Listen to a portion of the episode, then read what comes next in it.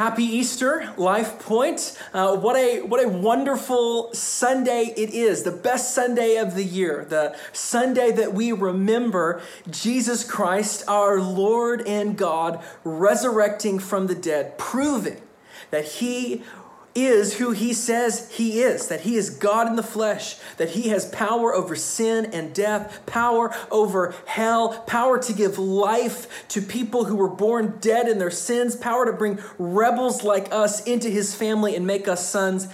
This is the greatest Sunday of the year. This has been a day of celebration for Christians for 2,000 years. But unlike most years for over 2,000 years, we're celebrating this apart from each other. So I have a lot of mixed emotions like you today. On the one hand, this is the greatest Sunday of the year. This is like the greatest celebration Sunday we have.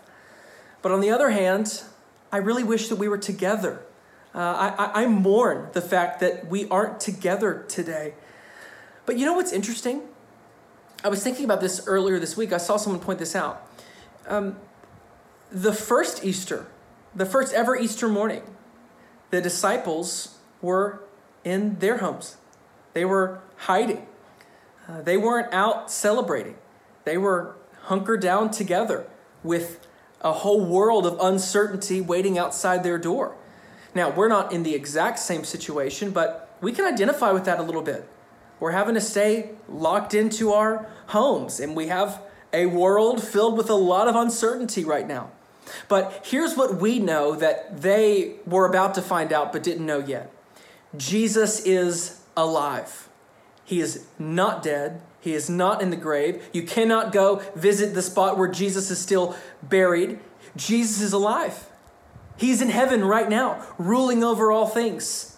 And so, even though we can really identify with them in a, in a really unique way in church history, we know what they were about to find out which is that Jesus is alive.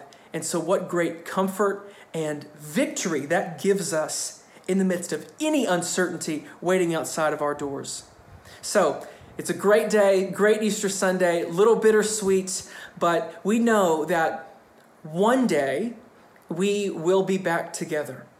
Okay? One day we are all going to be at the church and we're going to be having meals together. We're going to be in each other's homes. One day, we're going to talk about uh, the coronavirus pandemic. One day, we're going to go, hey, do you remember coronavirus? How crazy was the beginning of 2020? How insane was this? You know, one day we're going to say, Do you remember that year for Easter that we had to stay in our homes, that the, that the whole global church essentially worshiped from home? We're going to tell our, our grandchildren, our kids about this. This is, this is a crazy thing to think about. But one day this will be over. One day we will be back together.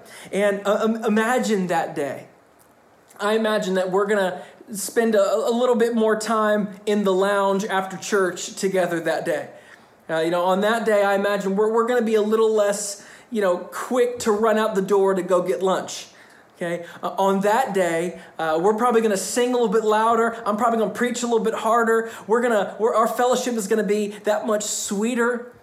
Uh, you know, one day we're going to gather back together, and it is going to be wonderful man and and and and, and we're gonna we're gonna think about one day we're gonna think about just how how dorm rooms and hotels were turned into makeshift hospitals we're gonna think about how you know the stock market was flakier than a croissant You know, we're going to think about how schools were closed, sporting events were canceled, music events and festivals were uh, canceled. People were at the store fighting with each other over toilet paper and hoarding it up in their houses, right? And we're going to talk about doing Easter online. You know, one day is a phrase that we can use to talk about the future, but it's also a, a, a phrase we can use to talk about the past. You know, we can talk about how one day during lockdown we got so bored that we watched an entire Netflix series before lunch. Then, on the other hand, we can talk about how one day there will be a vaccine to coronavirus and then this whole thing really will be over. Okay? Well, today I, I want to use that phrase, those two words, one day.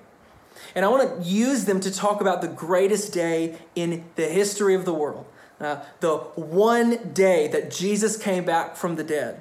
Okay? And also the one day in the future when he will come back again to bring a final end to sin and death and to usher in our eternity with him in his kingdom.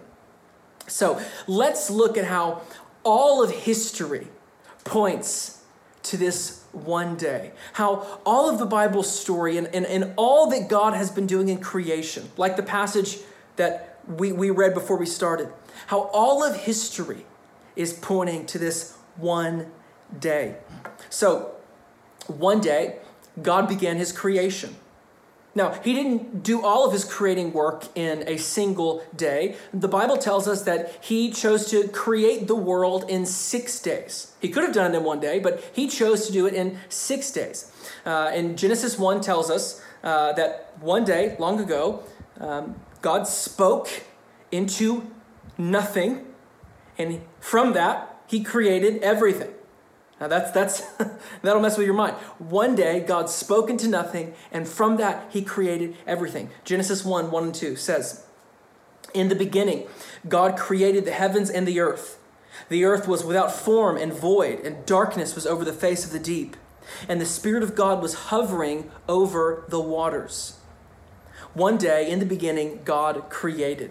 He began with the heavens and the earth. And then he created uh, the light, the, the sky, the sea, the plants, uh, the sun, moon, stars. Uh, he created animals. And finally, he ended with his greatest creation. He created humans in his image and his likeness. One day, God made it all. He spoke, and whatever he said came to be, and he described it as very good. That's what God said when he finished all his creative work. He said, it, the Bible says he looked at all he had made and said, This is very good.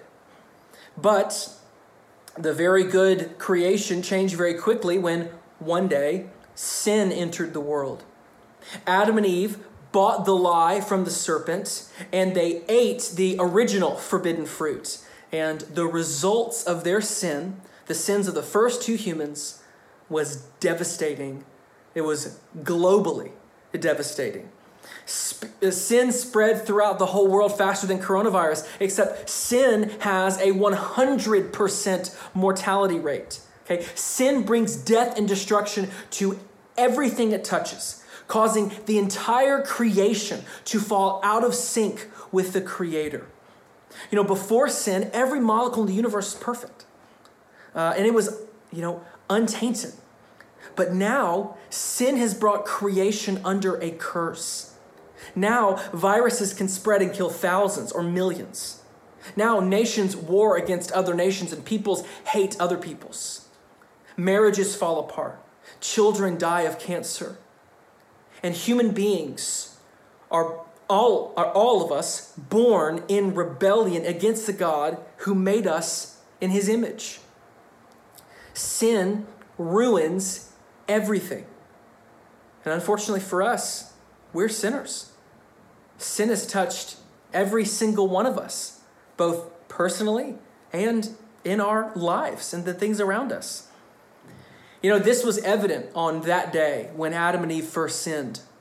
Before, they had perfect relationship with God and with each other. But after they sinned, they were distant from God and they didn't trust each other. One day they sinned, and their sin brought isolation. It brought separation. It brought death, hopelessness, and brokenness to the entire human race.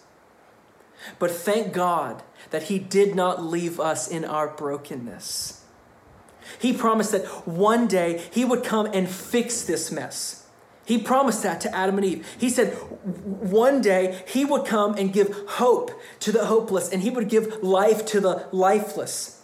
And that's exactly what God did when one day he sent Jesus.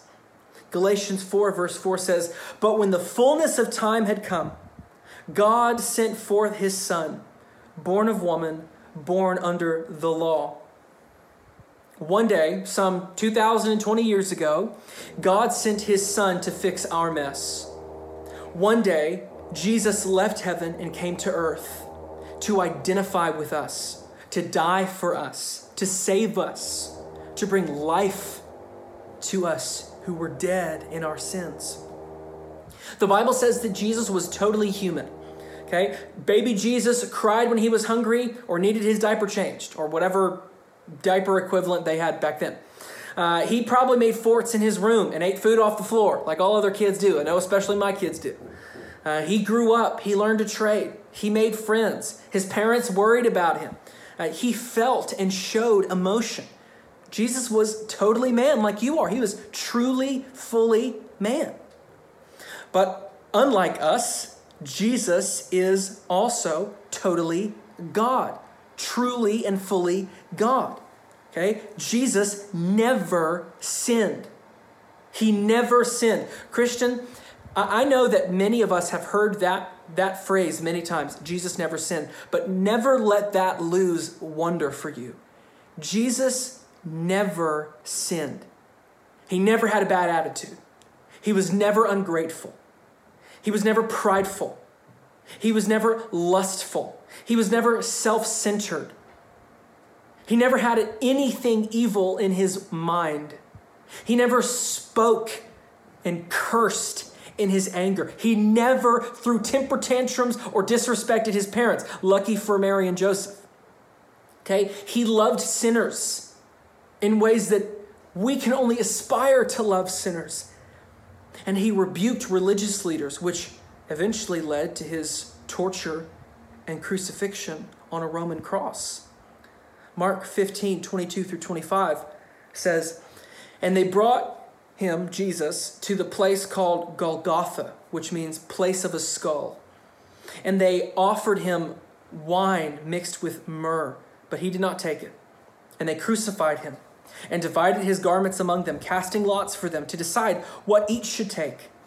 And it was the third hour when they crucified him. Then down to verse 37 and Jesus uttered a loud cry and breathed his last. One day, on a hill called Calvary, or also called Golgotha, Jesus was nailed to a cross. He was crucified. Jesus lived and one day, Jesus died.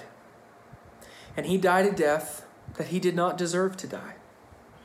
He didn't deserve this death because he was the only person who ever lived who never broke God's law. He never sinned. And this is so vital. He never sinned so that he could offer his life as an acceptable sacrifice for all who do sin.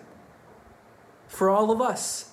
He never sinned so that he could stand in our place, take our sin upon himself, not having any sin within himself that he needs punished. He was perfect, but he took our sin upon himself and he died in our place. He died the death we deserve to die. 2 Corinthians 5:21 says, "For our sake he, God the Father, made him, Jesus Christ, to be sin who knew no sin, so that in him we might become the righteousness of God." God the Father made Jesus Christ, who never sinned, He made Christ to become sin so that sinners like us could become the righteousness of God by being clothed in Christ's righteousness. One day in the Garden of Eden, God promised that the seed of the woman, the offspring of Eve, would crush the head of the enemy. One day, God promised his son would die to bring life to all of those who believe. In the garden, Adam, the first man, our collective grandfather, one day Adam stood in the garden in our place and he failed, bringing sin and condemnation to the entire world. But on the cross, Jesus, the second, better Adam, died in our place, taking upon himself the condemnation of all who put their faith in him. So one day, Jesus died. But that wasn't the end of the story because the grave could not hold him. Matthew 28, 1 through 6 says, Now, after the Sabbath, toward the dawn of the first day of the week, Mary Magdalene and the other Mary went to see the tomb. This is the tomb where Jesus was laid. And behold, there was a great earthquake, for an angel of the Lord descended from heaven and came and rolled back the stone and sat on it. His appearance was like lightning, and his clothing white as snow. And for fear of him, the guards trembled and became like dead men. But the angel said to the woman, do not be afraid, for I know that you seek Jesus who was crucified. He is not here, for he has risen.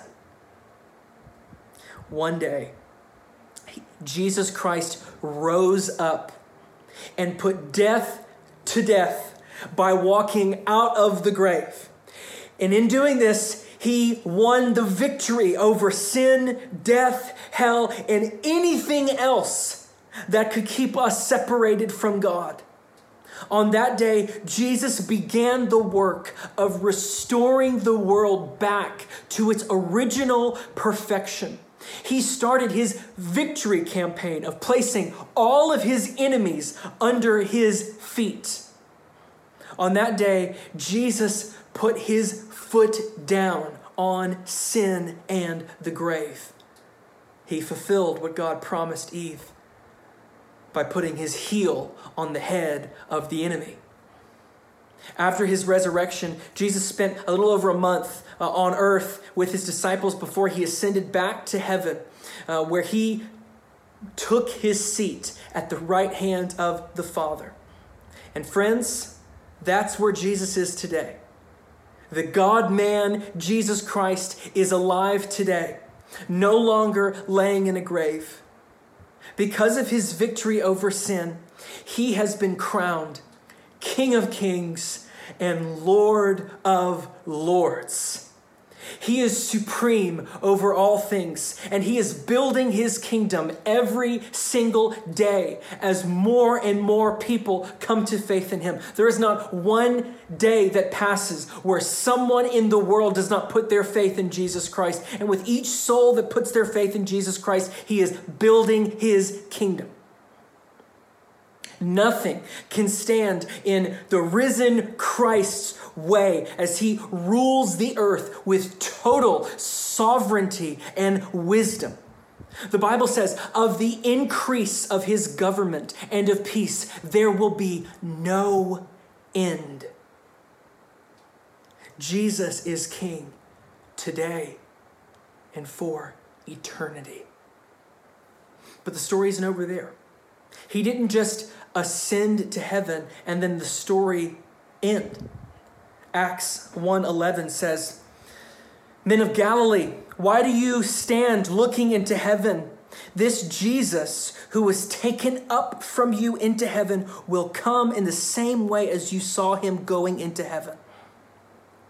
One day in the future, King Jesus will come back to complete his kingdom building work. He's coming back to resurrect all men who've ever died, good and evil, and he will judge all people on whether or not they put their faith in him. After this resurrection, after the general resurrection of all people, death will be destroyed. The last enemy of Christ, death, will be destroyed forever. From that point on, death, Satan, the grave will, eh, will all be thrown into the lake of fire. They'll be thrown into hell, along with everyone else who rejected Christ as their Lord. Then, the Bible says, he will bring down from heaven the new Jerusalem, the holy city, where he will rule for all eternity among his people. We will be with him. And God himself will be with us. Friend, you'll be able to look at your God. You'll be able to see Him. You can talk to Him. We will be with Him, and He will be with us as our God. On that day, there will never again be social distancing or separation of any kind. There'll be no divorce, no death, no unemployment, no insecurity, This will be a place with no cancer, with no coronavirus. This day is coming. This day is coming. Will you be there? Will you be there in that holy city on that day? One day we will all stand before God. And on that day, the Bible tells us that only one thing will matter. It isn't all your good deeds. It isn't whether or not your good deeds outweighed your bad deeds. It isn't how much money you gave away or how much help you offered others. The one thing that will matter on that one day is whether or not you put your faith in Jesus Christ and bow to him as King of Kings and Lord of Lords. That's what will matter on that day. So, what will you say when you stand before him on that day? Will you tell him, Look, I was a good person. I went to church when I could. I was definitely there for Easter and Christmas. I tried to do one good deed per day. I, I, I tried to be good. I didn't kill anybody. Will your own works be your defense? Friend, you're in for a bad eternity if you're trusting in your own works to justify you before a holy and righteous, perfect God, because your works won't cut it. We can't do enough good to win God's favor ourselves.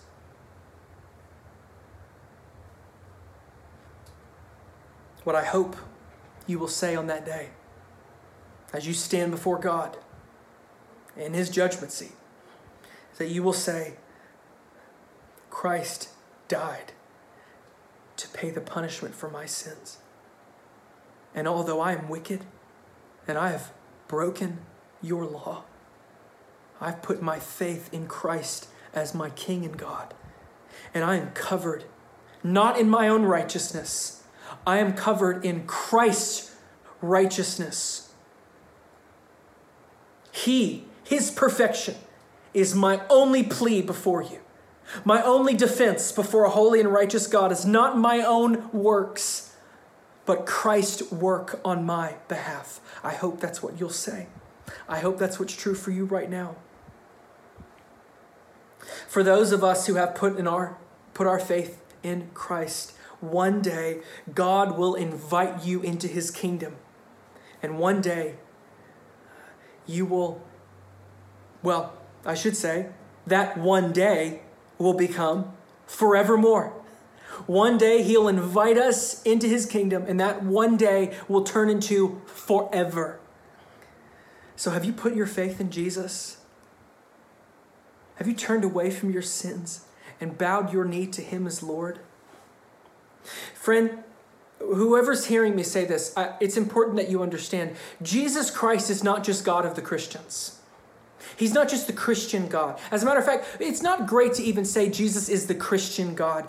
Jesus is God of all men. You either worship Jesus as God or you worship nothing. You worship no one. Jesus is the one true and living God. Jesus exists. He is actually real. He is alive, whereas other religious figures are dead. Their bones have rotted into the ground. Jesus is not there. He is in heaven ruling. He is King of kings. He does not compete with other gods. He has no rival among other gods. He is the one true and living God. So, friend, don't think, well, that's, that's a good point of view for the Christians to hold. Well, that's nice for the Christian. No, friend, this is for you. This is for all men. Jesus is your God, whether you admit it or not. He is your God. So, in His name, and through the power of His word, I hope that you will put your faith in Him that you will wake up to reality that you have a king and a God in heaven, and his name is Jesus Christ. And only in him can you find your truest fulfillment, satisfaction, purpose. Friend, you were made, we were made to worship him. You were created to worship Him.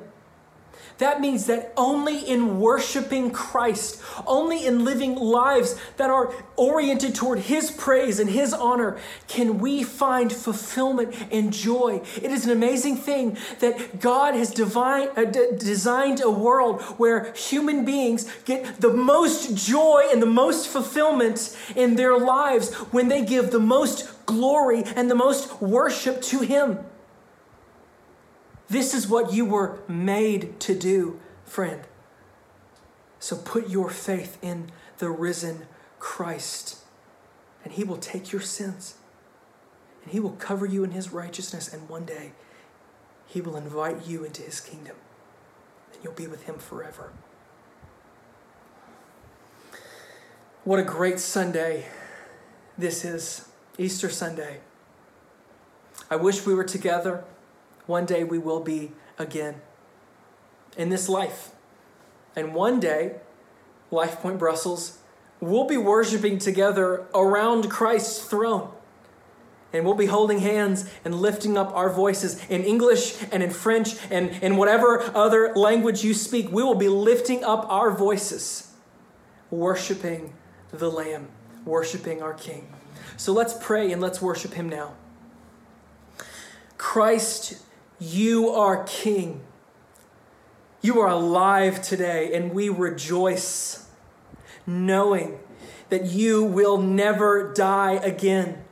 You died the death we deserve to die, but you rose in victory.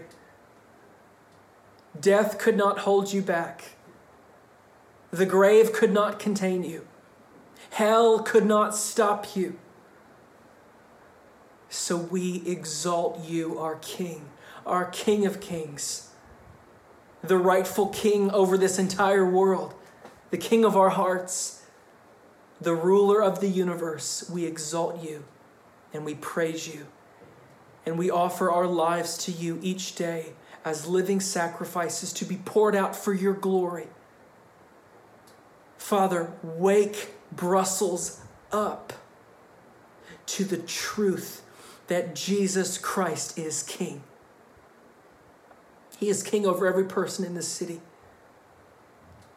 And Lord, we want this message, this recording, this church to reach everyone in this city, hand in hand with every other believer from every other Bible believing church in this city. We want Brussels to know Christ is King. Help us Lord God, for the sake of your name, for the sake of your glory in this city, would you do this? We love you, God. We worship your Son, and we say all these things in his name. Amen. Guys, we're going to continue in worship through the giving of our tithes and offerings. Uh, we know Christ is alive, and so we are joining in to his ministry work in this city. And so, friends, I love you. I cannot wait to see you again. And, but until then, I'll see you over the phone, over video, online, and, uh, and I look forward to the one day when we're together again. I love you. Happy Easter.